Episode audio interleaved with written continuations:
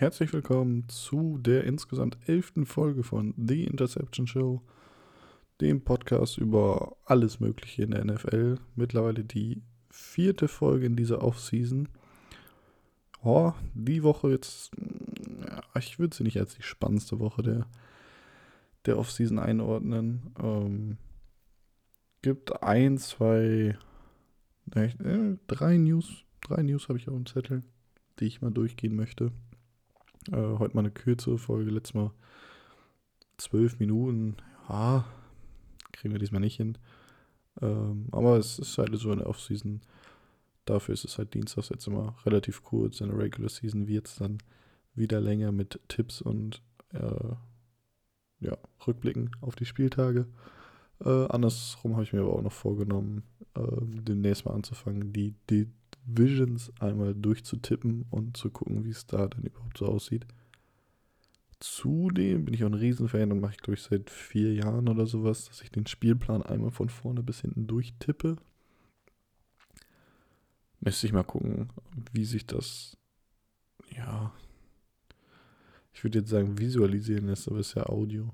Ähm, wie sich das akustisch darstellen lässt. Ich denke mal eher schwierig und ist auch langwierig. Ich glaube, es sind ja damals waren 256 Spiele, jetzt sind es nochmal ein paar mehr. Wie sich das darstellen lässt. Vielleicht guckt man aus dem Spielplan mal so die Highlight-Spiele raus. Ich meine, ist ja überall ESPN, Fox, die haben ja überall diese Monday Night Games und alles Mögliche, wo die Chiefs auf die Bills treffen und äh, die Packers auf die Buccaneers. Das ist ja alles rausgesucht worden. Ähm, das sind natürlich die Spiele, wo die NFL zu Primetime sendet und am meisten Geld rausholt und am meisten Image reinbuttert. Ähm, mal gucken, ob ich die vielleicht tippe. Oder ob ich so einfach nur die Divisions einmal durchtippe und dann gucke, wer vielleicht die Playoffs kommen könnte, was auch immer. Ähm, ist ganz lustig, wenn man das dann auch mal als Audio hat und im Internet hochgeladen hat. Ich habe es die letzten Jahre immer gemacht und nach der dritten Woche, glaube ich, aufgehört meine, meine Tipps zu vergleichen. Äh, eigentlich schade, weil zwischenzeitlich sah es, glaube ich, mal ganz gut aus in den ersten Wochen. So kann ich, kann ich mir den dann nochmal anhören und äh, ja, dann mal gucken, was ich, was ich so für ein Shit gelabert habe vor, ja, der Season, aber einige Wochen vor der Season ist ja gerade mal, gerade mal Mai, sind ja gerade mal ein paar Wochen vorbei, seit der Super Bowl war. Ähm, ja, ich würde mal reinstarten für heute fangen wir. Ah, komm, fangen wir, bauen wir einen Spannungsbogen auf. Ich finde die wichtigste News, wo ich glaube am meisten zu sagen, ist ganz zum Schluss. Ja, fangen wir an. Jair Alexander, Cornerback der Green Bay Packers, verlängert, habe ich eben noch gepostet, ist heute gerade erst passiert. Ich nehme heute auf dem Montag auf, um halb zwölf abends. Ähm, sollte noch klappen mit Upload. Upload ja immer um 0 Uhr. Äh, schaffe ich, schaffe ich. Ähm, wenn das Internet mitspielt. Ich bin gerade nicht zu Hause und das Internet ist echt nicht bahnbrechend.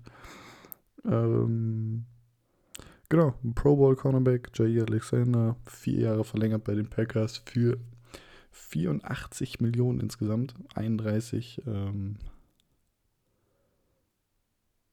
30 äh, als Signing-Bonus, genau. Und ja, Adam Schefter noch gepostet, dass er Anfang März 42,5 Millionen direkt bekommt. Schon, schon ordentlich. Ähm, aber ich meine, Green Bay braucht einfach auch in der Defense jetzt mal so ein, zwei feste Nummern. Ähm, nachdem The Darius Smith so ein bisschen hin und her war. Hm. Ähm, ja, einfach mal eine feste Größe. Offense muss man auch noch gucken, was sie machen. Ist bis jetzt nur Randall Cobb da. Und ich weiß jetzt nicht, ob der so das Gelbe vom Ei ist.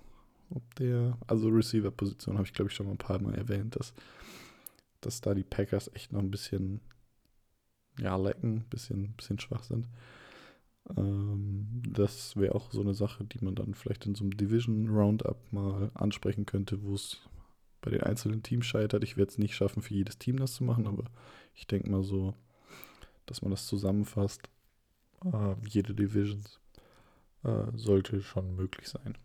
Dann würde ich zum nächsten, ja, überraschenden Thema sagen, äh, kommen, würde ich mal sagen. Und zwar Jerry Judy, der 15. Overall-Pick der Denver Broncos im Draft 2020, also vor zwei Jahren.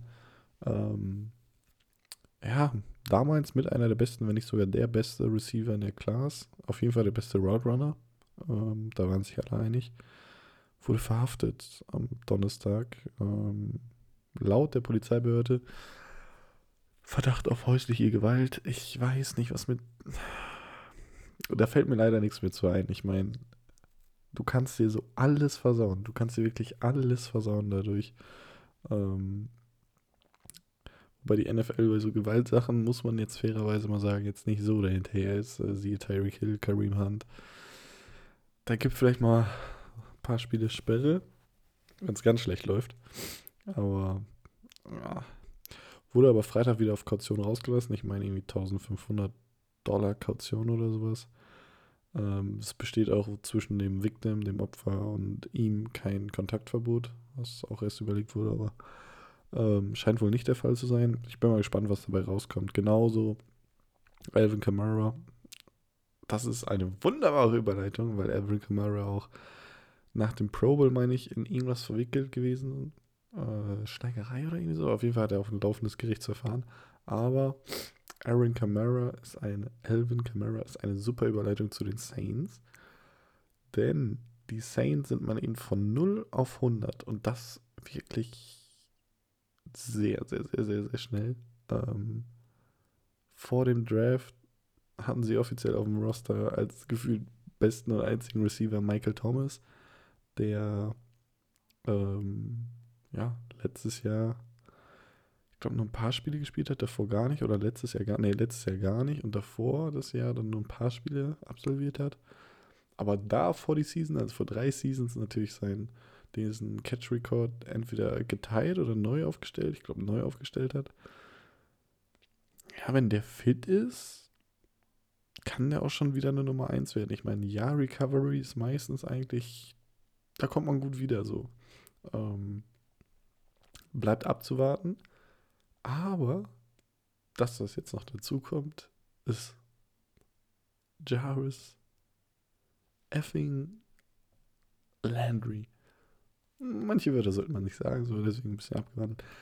Jarvis Landry, Receiver von den Dolphins, aber die meisten kennen ihn wahrscheinlich jahrelang unter den Cleveland Browns, mehrere tausend Yard äh, Seasons gehabt, äh, Pro Bowler, Back-to-Back -back Pro Bowler. Äh, ja, also überlegen wir uns mal, Michael Thomas kommt zurück und leistet 90% von dem, was er früher geleistet hat, vielleicht 80 ein verdammt, verdammt guter Receiver immer noch. Ein Landry auch nicht mehr der jüngste. Aber ein Landry letztes Jahr bei den Browns auch äh, immer mal angeschlagen.